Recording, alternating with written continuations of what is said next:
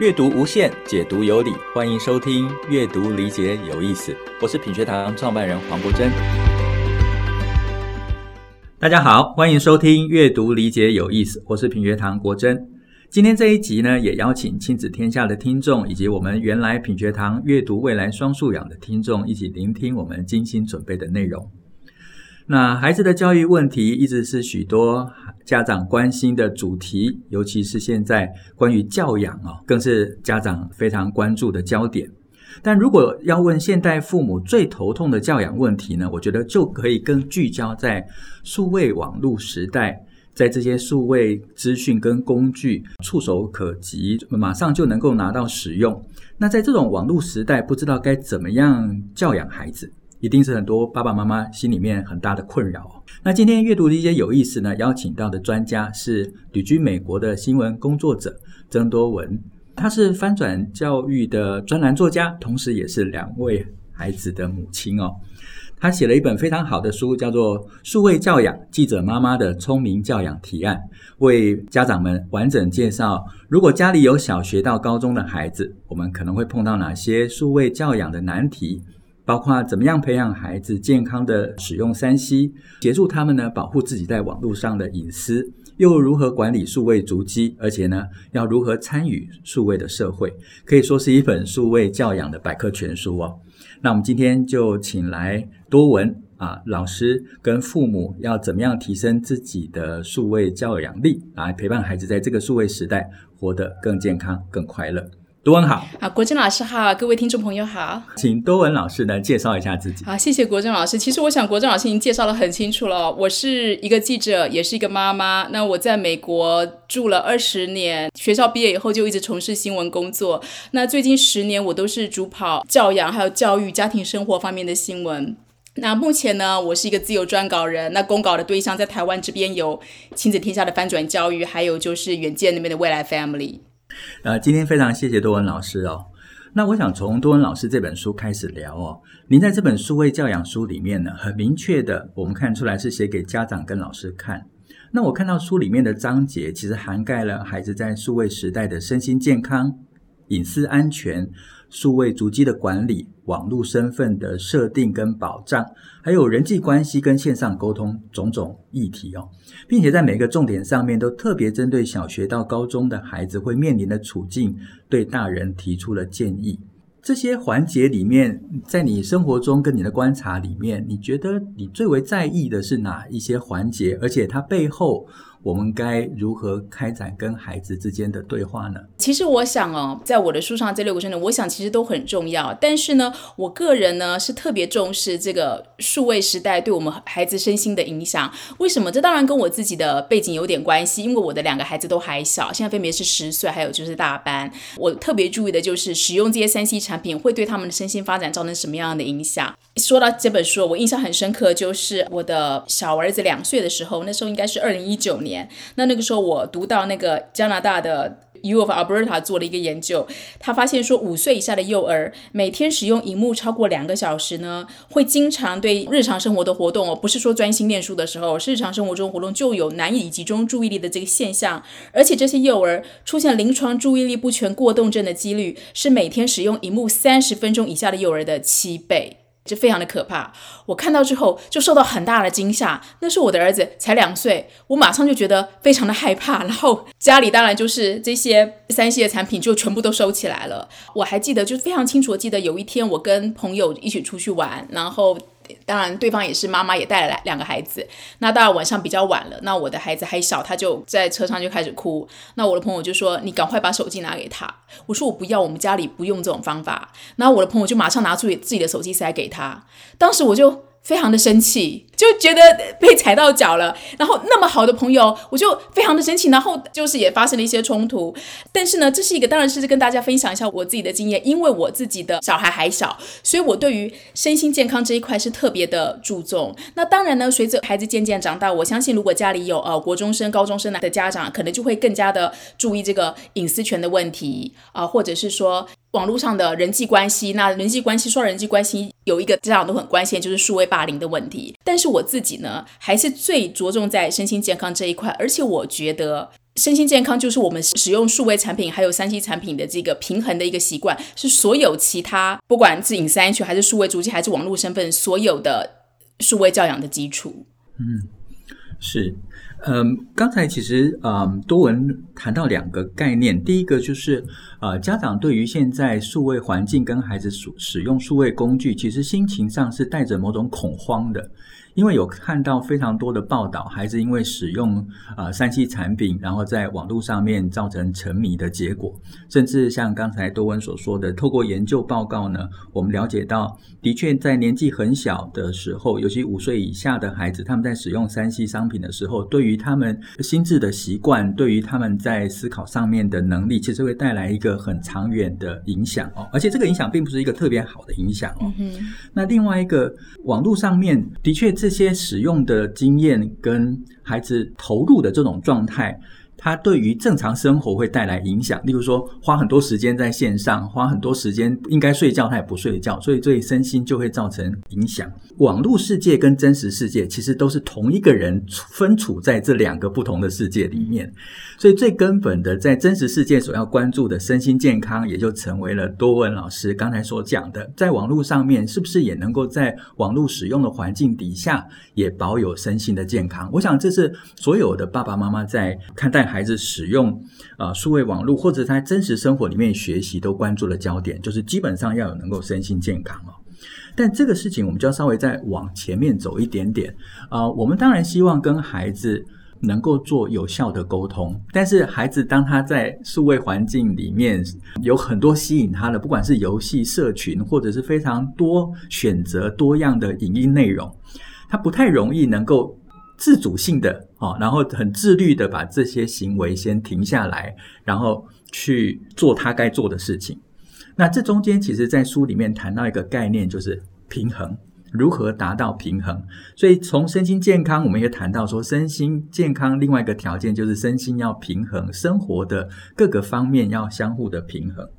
所以，如何去跟孩子沟通这个平衡的这个概念哦，我想这个是在整个数位学习跟使用上面一个很重要的议题。但另外有一个重要的议题也包含这里面，就是沟通。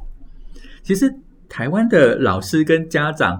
我认为很爱孩子，非常关心孩子。但是我们自己的成长过程里面，其实对于沟通不是一个非常花时间的，或者没有把它当作是一个重要的学习。所以，我们通常在跟孩子、跟同学之间的沟通呢，就陷入了困境。孩子可能带来的结果就是他不听，所以他也就不愿意改变，不愿意学习。所以，关于平衡这件事情，关于背后沟通这件事情，东文老师这边可不可以分享你在国外的观察？国珍老师刚才说到三个重点，第一是家长的恐慌。第二个是小朋友他们使用网络世界的时候不懂得自己去求得平衡，然后第三个就是我们家长怎么样跟孩子沟通。那第一个我想要先提醒正在听这个 podcast 的，不管是家长也好，老师也好，其实大家不用恐慌。这样说好像很矛盾，因为我一分钟前才说我自己看到这个研究，我就觉得很恐慌。那怎么能叫大家不要恐慌呢？其实我们要知道，小孩子不是用三线时间越长就越容易上瘾，身心就会越不健康，不是这样子的，而是我们我们要看这个孩子他用什么样的方式来使用这个三 C 媒介。比方说，我一个孩子，我花两个小时的时间在 YouTube 上看这些好笑的猫咪的影音，看那猫咪滚来滚去，好，我花两个小时。那或者我花两个小时的时间拍我自己养的猫，剪接我自己养的猫，然后录音，然后上传，然后这样是同样都是两个小时的屏幕时间。可是对大脑的影响是完全不一样的。当我们发现孩子花很多时间在这个屏幕前面，在使用三 C 产品，我们不用恐慌，我们冷静下来，先观察一下他怎么样去使用他的三 C 产品。那刚才我提到说，哦，我很恐慌。那有一个原因是因为，因为我的孩子还小，我的孩，那他当时才两岁。那一个两岁的孩子，他使用屏幕只有一种方式，那就是接收。两岁的孩子不会去拍猫咪，不会去过音，不会去上传，所以他使用屏幕的方式只有一种，就是在一直不停在接收。那这个时候我们就要很注意，所以孩子在五岁以前的阶段，我们就是要非常注意他用了多少的时间，我们可能就要在时间上做一个限制。可是随着孩子渐渐长大，3C 产品的重点上就不是放在他用的时间的长短了，而是他怎么样去使用。就像我刚才说的，然后接下来我们就讲到平衡，怎么样叫做平衡？我们刚才提到说，小孩怎么样去使用这个 3C 产。产品怎么样使用它的屏幕产品？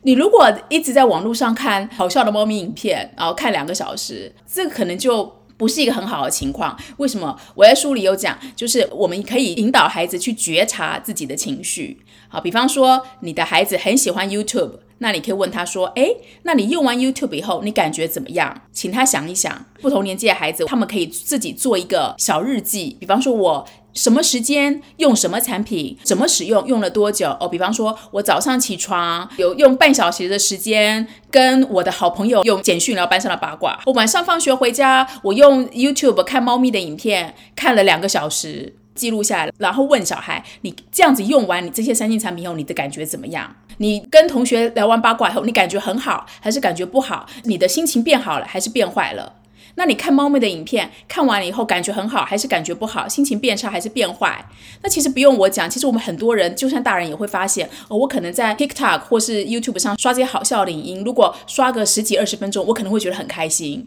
可是如果我刷了两个小时，然后抬头一看，外面天都黑了，然后我该做的事情都没有做，我想这个谁感觉都不会很好。所以我们就可以从这个地方来出发，先引导孩子觉察自己的使用三 C 产品之后的情绪，然后再引导他们，然后再来跟他们沟通。然后引导他们自己做一个改变。其实我觉得国政老师刚才有个地方说的很好，我们华人世界哈，我们常常哈不太知道怎么跟小孩沟通，我们会用强制的方式，我们会用压制的方式。其实美国现在有这样的困境，像前段时间呢，因为这个。抖音 TikTok 是中国公司，那在美国引起了一些国安疑虑。然后前段时间，这个 TikTok 的执行长周受之在美国国会被强力的轰炸之后，他就说：“好，我们现在抖音要推出一个新的机制，就是呢，好，十三到十六岁之间的儿少使用呢，只能一个小时，那一个小时过后要由家长输入密码，然后才能够继续使用。”那这个方法有没有用呢？我不知道，因为才刚开始实施。可是这就让我联想到两年前中国大陆规管说，儿少如果周间不可以玩呃网络电玩，如果要玩网络电玩超过半个小时要开罚家长。那那个时候也是引起很多的讨论。有些人觉得啊，这个没有用啊，不可能有用。那有些人觉得说，诶，这很合理呀，青少年自制力薄弱，我们应该适当约束。但是两年过去。我们看到什么情况？一个十二岁的小孩，只要他够想上社群，够想玩电玩，他就可以有本事突破防线。他可以翻墙，他可以清除硬体里面的时间记录，他可以骇进邻居的网络，他可以在麦当劳停车场一口气下载两个小时的电玩影片，他可以借不完这个网游的同学的账号。我还看到中文的社交网站上有很多成人在兜售他们的账号给小孩。所以国珍老师刚刚说的很对，所以说压制他们是没有用的，我们要用沟通的方式。怎么样沟通？其实我觉得就是我刚刚说的，从先引导孩子觉察自己的情绪，让他们发现，其实有些时候三 C 产品不像我以为的总是会给我带来快乐，有时候它也会让我觉得厌烦，有时候也会让我觉得不开心。然后这样子来觉察自己的情绪，从那边开始再跟孩子讨论我们怎么样来取得平衡，让你用三 C 而不是三 C 来用你。我觉得刚才多文老师所讲的非常丰富的内容，我把它整理成为一个比较简单的概念，也就是家长需要从过去的恐慌改变成为孩子跟我们都共同生活在这个世界里面，所以我们应该想办法让我们自己跟孩子都能够有能力在这样子的环境底下，为自己创造一种身心健康的使用结果。那这个身心健康使用结果呢，刚才多文老师提醒说，我们要从过去担心量。转变成为我们关心值，也就是使用这个网际网络跟这些工具跟这些线上的资源，我用出什么样的内涵来？有一两个方向，一个是说我今天就让孩子去参与其中。啊、用这些工具，然后为自己做生活上的小记录，哦，有点像影像写日记，而且可以分享给大家，去创造跟朋友之间、跟家人之间的连结。这个就从过去只是看抖音影片，变成我为自己的生活创造记录。那这是一个值上面的改变。那另外一个呢，是参与的态度。啊、刚才多文老师讲说，让孩子觉察他当下的状态，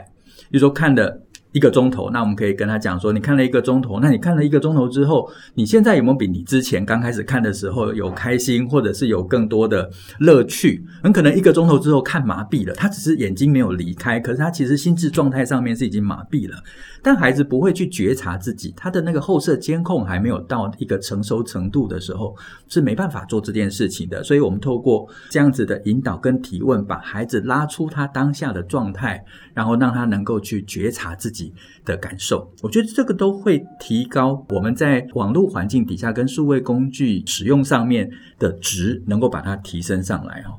好，那刚才老师也讲到一个很重要的东西，是说。限制不会让事情如我们所愿，好像限制他就不会做。那我们都都长大过啊，我们小时候也都被限制很多事情啊。但是跟各位爸爸妈妈跟老师讲，真的没有用。我们一定会想出其他的方法绕过去。那与其用这样子的限制，不如我们跟孩子共同一起去创造什么，让这些工具能够被使用出正面的结果。或许这比限制会来得有效哦。嘿，可是网络世界里面的确有一个东西是我们可能没有办法花太多的心力能够保障好的，但的确也是我们现在要关注的，就是网络世界里面的隐私跟安全。这里面就谈到刚才老师所说的数位足迹跟身份的问题哦。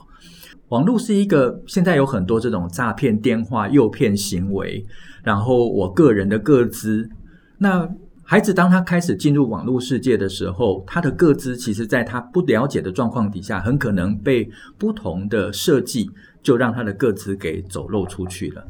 一方面是孩子参与个人的情况，另外一种是家长在分享宝宝照片或孩子生活的时候，其实也不小心就把孩子的个资或者是这个嗯数位足迹哦，就显露给别人，可以当做某些非法使用。啊，或者是某些烦人的商务的行销来应用。那关于这两块呢，网络上面的隐私跟个人身份跟数位足迹，我们要怎么跟孩子沟通呢？当然，之前我们要先有正确的认识，我们才能够跟孩子进行沟通。那同样的，多文老师对这件事情你的观察是什么？其实哈，我们先讲隐私好了。其实隐私从五岁以下小孩就可以教。五岁的小孩就知道，我出门在外，如果有陌生人要给我一颗糖果，然后叫我告诉他我的名字或者我的生日，他都知道不可以这么做。可是为什么在网络上就很容易被诱骗呢？那是我们在网络上隔着一层荧幕，我们看不到对方，我们觉得我好像是被保护的。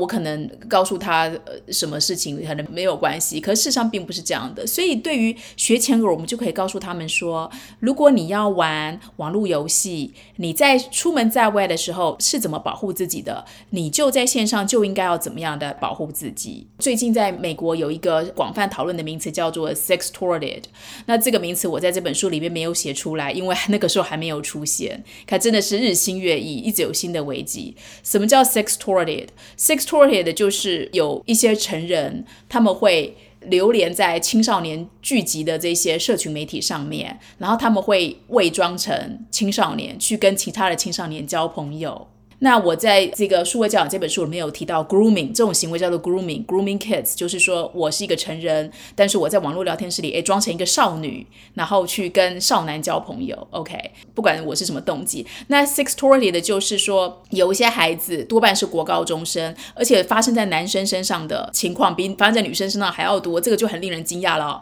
就是他们会把他们的私密照传给他们以为他们在网恋的对象。可是其实对方是一个成人，然后对方取得他的照片以后，就换了一个身份来威胁他说：“你现在要为我做什么事情，或者是你要给我你哪些个资，不然的话我就把你的这些照片公布给所有你的通讯录上的人。”那这个就叫做 sextorted。浮出台面的是，我们现在看到的是男生的受害者比女生的受害者多。这当然背后的原因很难讲，但是有些专家认为，这是因为男生可能在我们传统上的这个男女交往的这个氛围下，可能是男追女的多，女追男的少。那这些男男生比较不觉得我有可能被成为受害者，所以在网络上就更加没有了戒心。这个就回到国长老说，我们怎么样教了小孩保护隐私权？其实就是一个原则：你在现实生活中怎么样保护自己，你在网络世界就怎么样保护自己。你在现实生活中，如果有人跟你说“我给你一颗糖果，你脱衣服给我看好不好”，你一定不会答应。可是为什么在网络世界里，人家跟你说“啊、哦，我给你这个游戏里的宝物，你传一张你的裸照给我”，你就会这么做呢？你以为你隔着屏幕你就受到了保护？其实没有。教孩子保护自己的隐私权，最重要的一个大原则，而且从五岁起就可以教了，就是你在现实的生活中怎么样保护自己，你在网络上就怎么样保护自己。如果你在网络上看到屏幕上的对话是让会让你一些现实生活中觉得怪怪的，那他在屏幕上就也是怪怪的，不会因为他是因为出现在屏幕上，而不是因为出现在现实生活中就有任何的不同。那这是一个大原则。那所有的后续的这些，包括你的身份的保护，都可以从这边来作为出发。那另外那个国珍老师刚刚还提到这个晒小孩的问题哦。很有趣，就是我刚好在两个月前，我自己啊在 IG 上做了一个宣布，就是说我从今天起不会再贴任何我孩子的影音，而且我把我所有孩子影音都删掉了。那当然，其实我自己是一个亲职作家，所以当然我小孩的照片难免会出现在我的部落格，还有在我的 IG，还有在我的 TikTok 上面。但是，一直以来，我使用小孩的照片，我是非常小心的，我绝对不会暴露他们的真实姓名。我可以很有把握的说，就算是追踪我十年的我的老读者都不会知道我的小孩叫什么名字，而且我绝对不暴露我小孩的生日，我绝对不会在小孩生日当天晒小孩生日蛋糕的照片，在生日小孩生日当天晒小孩生日蛋糕照片，人家很容易就推断出来你的孩子几年几月几日生，这其实是很危险的，但是很多家长都没有注意到。还有第三个，我绝对不会暴露小孩所在的位置，不只是不用小孩的照片打卡，而且绝对不会在他们的照片上出现任何的地标。或者是学校的制服的 logo，或是任何可以有辨识度的识别物，这些是我绝对不会做的。那即使是这么小心，那最近我的老大他满十岁了，那我跟他讨论过后，我决定以后不再贴任何有他的影音，影音都绝对不贴了。照片的话，我会把他脸糊掉，或者是用 emoji 贴起来。那这是为了尊重小孩的隐私权。其实晒娃这件事情啊，其实我觉得最近几年来很可喜的是，越来越多家长意识到说，其实网络晒娃是存在很大的风险的。像前段时间呢，TikTok 上也流行一个很危险的操作，我不知道大家有没有注意到，有就是很多家长在小孩头上打蛋。有一个抖音挑战，就是打蛋打蛋挑战，就是家长在把蛋打在小孩头上，然后拍小孩的反应，然后贴到抖音上，这是一个抖音挑战活动。抖音上很多疯狂挑战活动，我看到都是青少年在玩，我真不敢相信，竟然有这么多疯子家长去响应了。但是真的这种危险的操作流行起来了，那流行到了美国小儿科医学会发了官方声明说不要这么做，这样子很危险，因为呢可能生蛋里面有沙门氏菌，如果打到宝宝嘴巴里，可能会造成什么危险，而且这些尴尬的影片，小孩惊吓大哭。长大以后流传出去，小孩子不会很高兴，所以对你的孩子来说是不好的。美国小儿科医学会会这么重视，还发了官方声明，表示说大家对这一块已经有所重视了。还有就是前段时间，抖音上有一群这个美国的网红家长，他们纷纷宣布他们不再贴小孩的影音了。那也有人拍了片，呼吁其他的家长也不要再贴小孩的影音。那当然呢，这个风潮并不完全都是这些网红家长的自觉，也是因为这些保护儿少隐私的这个意识抬头，有一些网红家长呢，他们因为过度的晒小孩，然后引起粉丝的反弹，那甚至掉粉。像有一位妈妈，她是因为她的儿子是八岁就呃跨性别，那她就贴了很多。儿子穿女装的影音，然后因此就累积了两百万粉丝。那可是后来呢，最近引发了这个剥削跨性别儿童的争议，所以就开始掉粉。然后他就是减少贴孩子的影音。那就是种种的迹象都告诉我们说，其实这个在小孩隐私这一块，家长晒娃这一块，我们大家其实都已经意识到。三年前、五年前，当我刚开始写这本书、为这本书做搜集的时候，我跟很多家长谈，你们知不知道说晒娃是有风险的？大家都说不会吧，哪有这么严重啊？我又不是网红，没有。这些困扰啦，到了现在，大家已经变成说，哦，我知道这是有风险的，我知道过度晒娃这是不对的，但是呢，我就是很想要晒，那我应该要怎么控制？那至少就是说，大家的这个意识已经有在前进了。是，我觉得刚才如果整个呃多文老师所讲的放到一个最核心的概念里面，我觉得我们自己都要开始有这样子的觉察，就是数位时代所形成的这个网络世界。它已经成为真实世界的一部分，所以我原先以为在数位时代网络世界里面，就好像是一个虚拟游戏里面，我们就在里面打打杀杀，它不会跑到外面来。可是现在有越来越多在里面所做的行为，其实它是真实的在影响我们的生活。我们要为我们自己做好保护的工作，同时也要为孩子保障好他们从数位里面所累积下来的这些资讯，跟他未来在真实生活里面，甚至是此时此刻当下的真实生活会。带来的影响，这些都要变成是一个呃全面性的考虑哦。那刚才讲到的是一种保护，所以基本上是一种安全的概念哦。最近其实因为有很多这种，不管是抖音也好，或者是当然有非常多不同的平台都有同样的情况发生，就是这种假的消息会不断的在网络上面啊、流窜，而且会因为有迷因的这种呵呵，现在已经变成一种迷因哈的这个概念，然后大家会大量的去复制它，甚至变成有趣的梗，然后也被大家不断的呃繁衍，然后再创造，然后再扩散出去哦。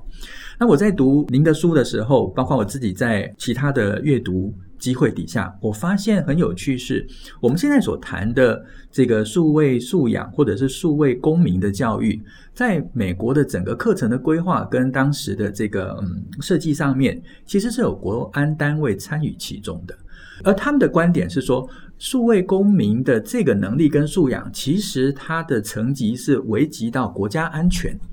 原先我们在还没有这么多资讯跟对于现在的数位环境上面这些假消息充斥的这个现象还不是那么有感受之前，会觉得说，嗯，会不会想太多了？这跟国安有什么关系？我就 po 个文，或者是看看别人所 po 的有趣的文章哦。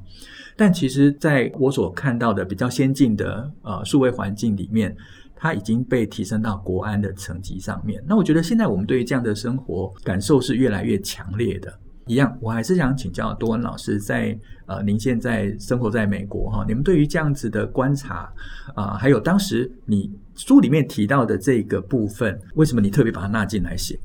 对，我真的很高兴，国珍老师问了这个问题，这真的问得很及时。为什么？因为最近最大的国际消息是什么？哈马斯的、这个、对，以色列向哈马斯宣战第三周嘛，那相关的话题和战火同时都持续延烧。那其实我在写这本书的时候呢，这个情况其实还没有那么的明显，就是说现代的战争一开打，那网络的资讯战就同步开打。但是我最后在成书的时候呢，在后记里面我有写到说，在我写这本书的这两年间，发生了很多事情。列举一堆，最后一个就列的就是俄罗斯打乌克兰，然后网络资讯战也同步开打。那现在我们看到以色列向哈马斯宣战，这个情况就更加的越演越烈。我们看到美国很多主流媒体整理出来说，有一些很骇人的影音，呃，像一些宣称说这是以色列轰炸哈马斯，或者巴勒斯坦攻打以色列，不管怎么样，可是有很多那些影音其实是截取自战争电玩，就是电玩画面，不是真的。那这样会造成什么问题？国政老师说的国安层级的问题，在美国有很多巴勒斯坦移民，有很多犹太人，光是在我们美国境内就已经造成这两个族群之间的紧张。这些呃经过变造的，或是经过呃夸大的这些影音，他们在网络上流传，对于一个五岁的小孩，他可能都还没有立场，可是他看到这些影音，他是不会害怕？是不会焦虑？这对于我们的儿少身心健康也有很大的负面影响。我觉得刚才多文老师。给了一个非常具体的例子，也是一个非常真实的观察哦。这次以色列跟巴勒斯坦的哈马斯组织的这个冲突，在网络上面真的就是一个资讯两极化的情况。在台湾，当然它因为在媒体报道上面这个资讯来源的呃差异化，我们就在网络上面或者是在一般的媒体上面会看到啊、呃、不一样的报道面向哦。那这里面各自有各自的立场。但各自的立场是不是代表真实呢？我想这个都是很值得我们再进一步的去了解哦。那我觉得刚才啊，嗯，多恩老师其实他提醒了两个我们过去固有的观念。第一个就是有图有真相，但现在这个时代呢，有图不一定有真相，有图反而是我们误解的开始哦。因为太多透过后期制作能够创造出来的影像，它其实正在改变我们的认知。那另外一个呢，以前我们一直强调。我们的人的这种决定跟判断，会建立在信以为真的基础上面。你相信它就是真的，所以在这种大的这种数位环境跟复杂的资讯来源，我们其实，在现在应该给孩子带来一种有能力建立相信的品质，就是我今天对于我相信的这件事情，我们有没有能力为这个相信去建立一个客观的条件，然后成为这个有品质的相信？就如同刚才老师所说的，文字要有来源，影像要有来源，它的时间点跟环境上面的条件是否全部都吻合种种？所以学生在阅读跟理解上面，再也不是过去单纯的字词的条件，而是一个复杂的思考，是一个实事求。是的结果，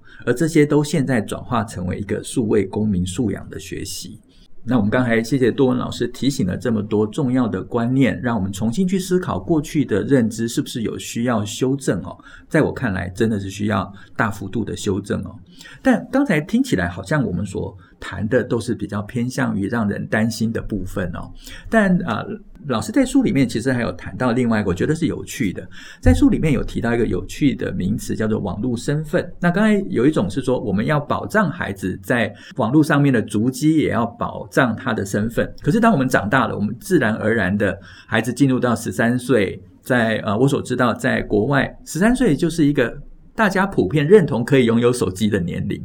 他就能够借由手机跟社群的 APP 哦，开始建立他在真实生活以外的另外一种这种社群跟交际的环境。那您在书里面有谈到，针对高中生的建议是设定你的形象来掌握你的未来。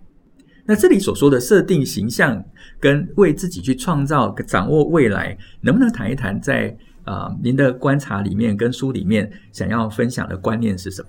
对，谢谢国珍老师哦。其实刚刚提到十三岁啊，那是因为美国的个资保护法保护十三岁以下的的儿少，所以像脸书还有那个呃 IG，你不能取得十三岁以下小孩的个资，所以十三岁以下小孩不能注册这些社群媒体服务。然后十三岁以上以后就合法了，所以十三岁变成一个大家普遍接受可以拥有手机的年纪。怎么样设定你的形象，掌握你的未来？这就是说，其实哦，在这个网络时代来了以后，你的网络的名声。就是你的真实名声。我们常常听说过，诶，可能公司行号或者是大专院校在收学生或是在录用新人之前，可能人事是会稍微诶去 Google 一下这个人，看看他怎么样的。当然不是百分之百，但是这个情况的确是存在的哦。像我们知道，二零一七年是不是有个很有名的例子，就是说美国哈佛大学有十个新生，因为在网络聊天室呢里面发表了这个恐同还有种族歧视的言论，结果就被哈佛大学撤销了入学许可，因为他们在网络上的发言不慎。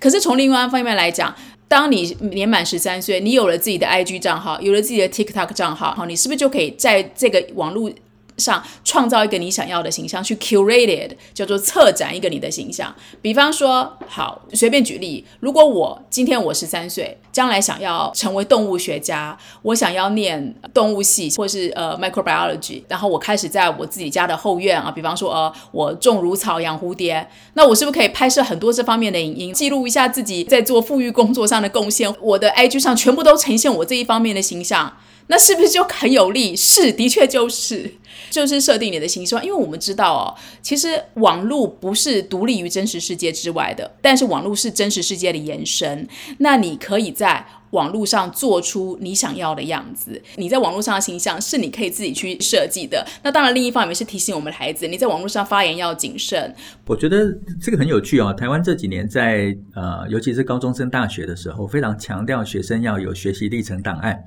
啊，学习历程档案并不是说你今天参加多少营队啊，或做什么事情，然后变成是一个备审资料哦。学习历程档案更重要的是，在这个档案里面能够表现出你长期关注哪些议题，你的呃志向是朝哪个方向，而你为这个你努力的方向做了多少事情。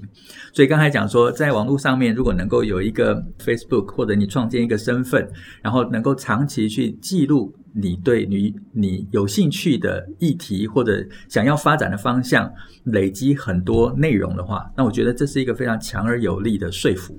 好，我的确在我的生活里面，它就是如此的重要。那我想，这给呃老师跟家长有了另外一个关于学习历程档案可以如何制作的一个非常好的建议哦。而且我觉得这样子的话，也能够创造另外一个在网络上面的正向使用。就回到前面所说的，呃，我们过去当然关心孩子使用网络上面的量，但我们现在更要关注孩子使用网络的值，能不能借由网络去提高他学习的品质，提高生活的品质，取得一种身心健康的平衡哦。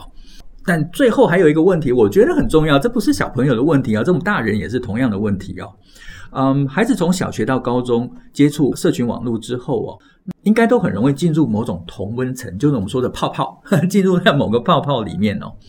那这样的同温层其实会让我们以为这个世界就像在这个泡泡一样，大家都跟我一样。其实我们忽略的泡泡以外，还有很多人跟我们是不一样的哈。那对各种阶段的孩子，可能会让他们不知不觉就养成了在那个泡泡里面共同所建立的一种价值观跟偏见，而且会暴露在某种他自己不可觉察的风险下面。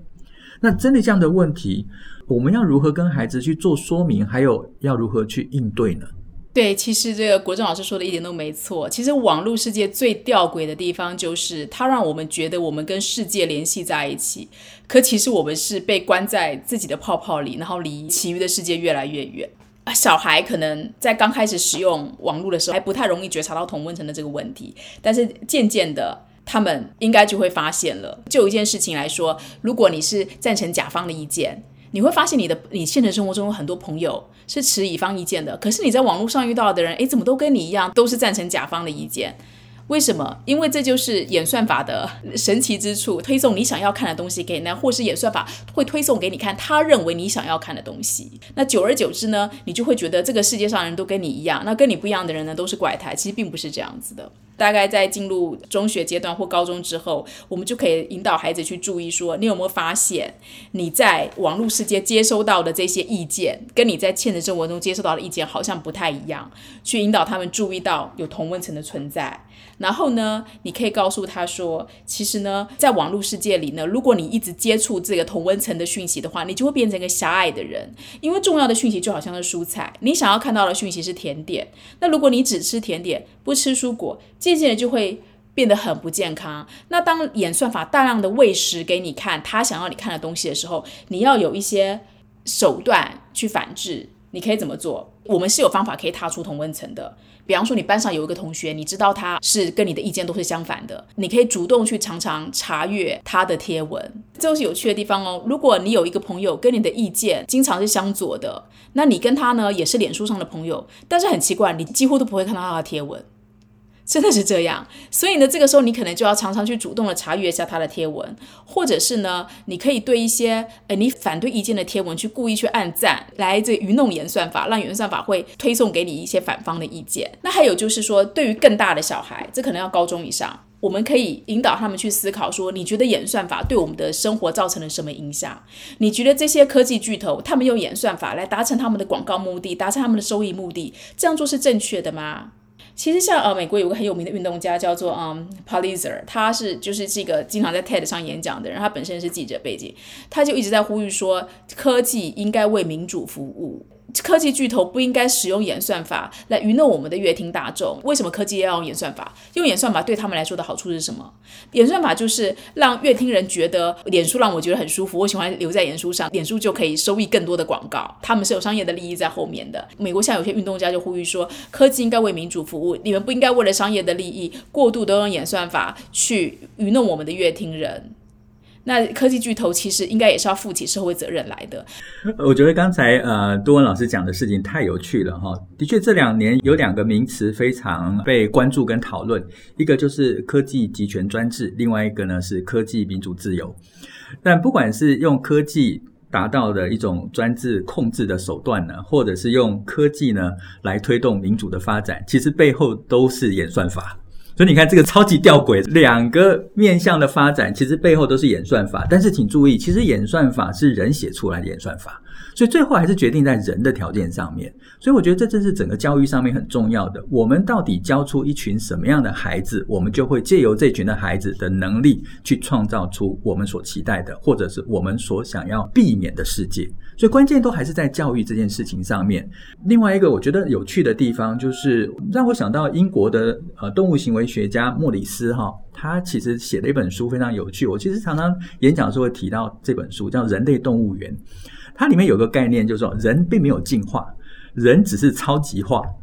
就是从小部落然后变成一个国家。然后人之间的这个部落呢，从过去的真正生活在你旁边的人，现在变成是网络上面的社群，这个社群就是你的部落。所以看样子，其实我们在整个数位环境底下，跟数位工具的进步。它改变的只是这些工具的功能跟效能，使用者如果没有改变的话，那其实我们就会被这些工具跟呃这个工具所带来的效能给控制了。我们反而要有一个更为有超越性的思维。那也就是今天呃多文老师其实在分享的过程里面，我认为那是一种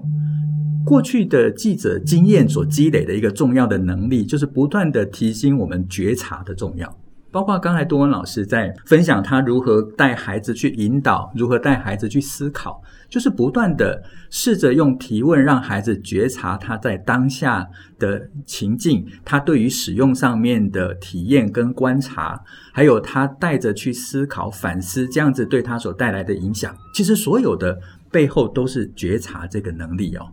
那我想最后一个问题就是，呃，在数位时代里面，我们看到它带来的正面的影响，当然也有更多的讨论是它可能带来我们没有办法预期负面的发展。那身为家长，有没有一个重要的核心态度来面对这样子不断在改变的世界呢？其实啊，教养这件事情啊，就是在这个不断疯狂变化的世界里，持续去应付孩子可能。遇到的各种挑战，那对我们这一代的家长来说，最困难的可能就是说，他们遇到的很多事情是我们在他们这个年纪没有遇到过的。那其实有些时候，我们不用告诉孩子说：“哦，妈妈告诉你怎么做，爸爸告诉你怎么做，老师告诉你怎么做。”我们可以告诉他们说：“对不起，我也不知道。”但是我们可以一起来想办法，或是找找看答案。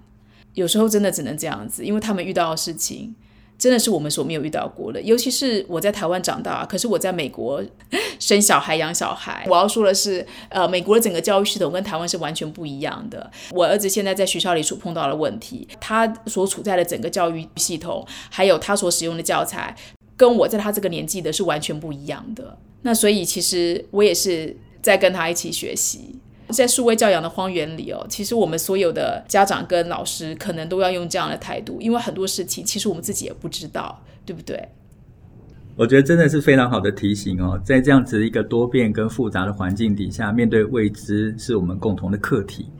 那我们可以用什么样的态度跟孩子一起勇往直前呢？我想就是刚才多文老师所说的，就一起学习吧。我想这也是我们整个人生在开展的过程，整个生活里面最重要的能力。我们能够跟孩子，还有为自己打开学习的可能性哦。今天时间真的不知不觉就过了哈，